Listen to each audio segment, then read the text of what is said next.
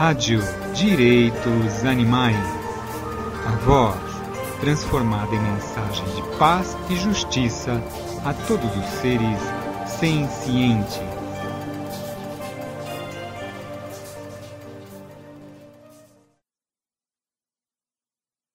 Caros colegas, os humanos normalmente procuram justificar o fato de oprimirem e explorarem os não-humanos apontando para supostas diferenças empíricas. Uma das muitas diferenças alegadas é que os não-humanos, ao contrário dos humanos, são incapazes de pensar ou agir moralmente. Isto é, alegamos que só aqueles que podem reconhecer obrigações morais para com os outros e agir conforme essas obrigações podem ser membros da comunidade moral, e, já que os animais são supostamente incapazes de tal conduta, temos justificativa para tratá-los como coisas sem importância moral. Esse argumento é problemático por pelo menos duas razões.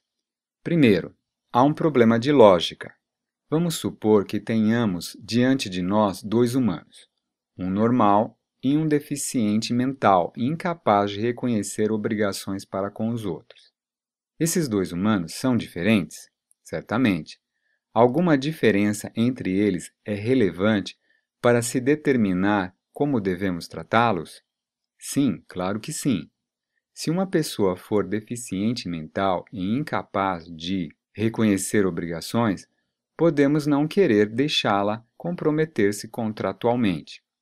Mas a diferença é relevante para determinarmos se podemos tratar esse humano como cobaia em um experimento biomédico sem seu consentimento, ou como doador forçado de órgãos, ou exclusivamente como meio para nossos fins em alguma outra situação?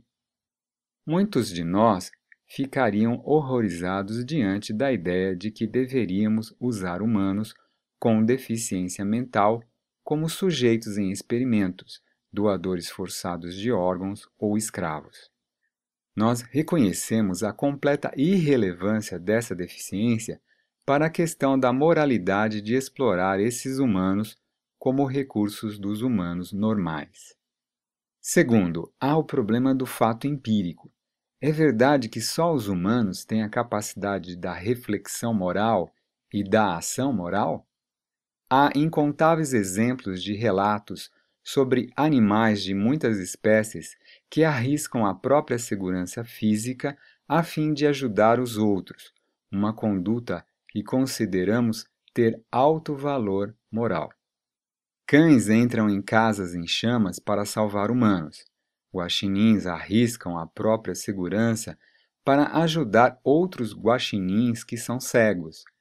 Primatas não humanos aprisionados em zoológicos agem de modo a proteger humanos que caíram acidentalmente em suas jaulas.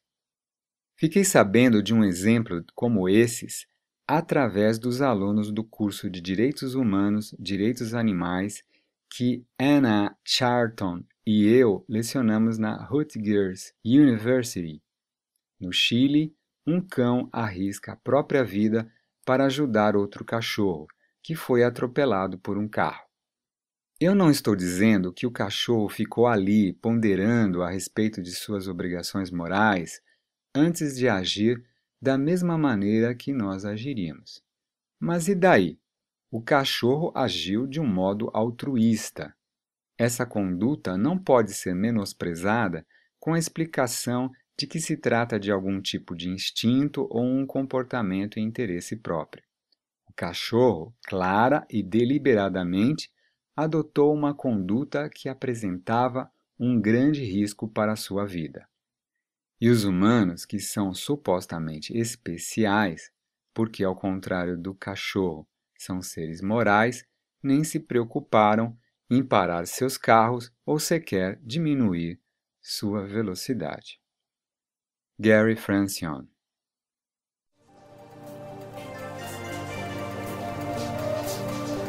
Rádio Direitos Animais.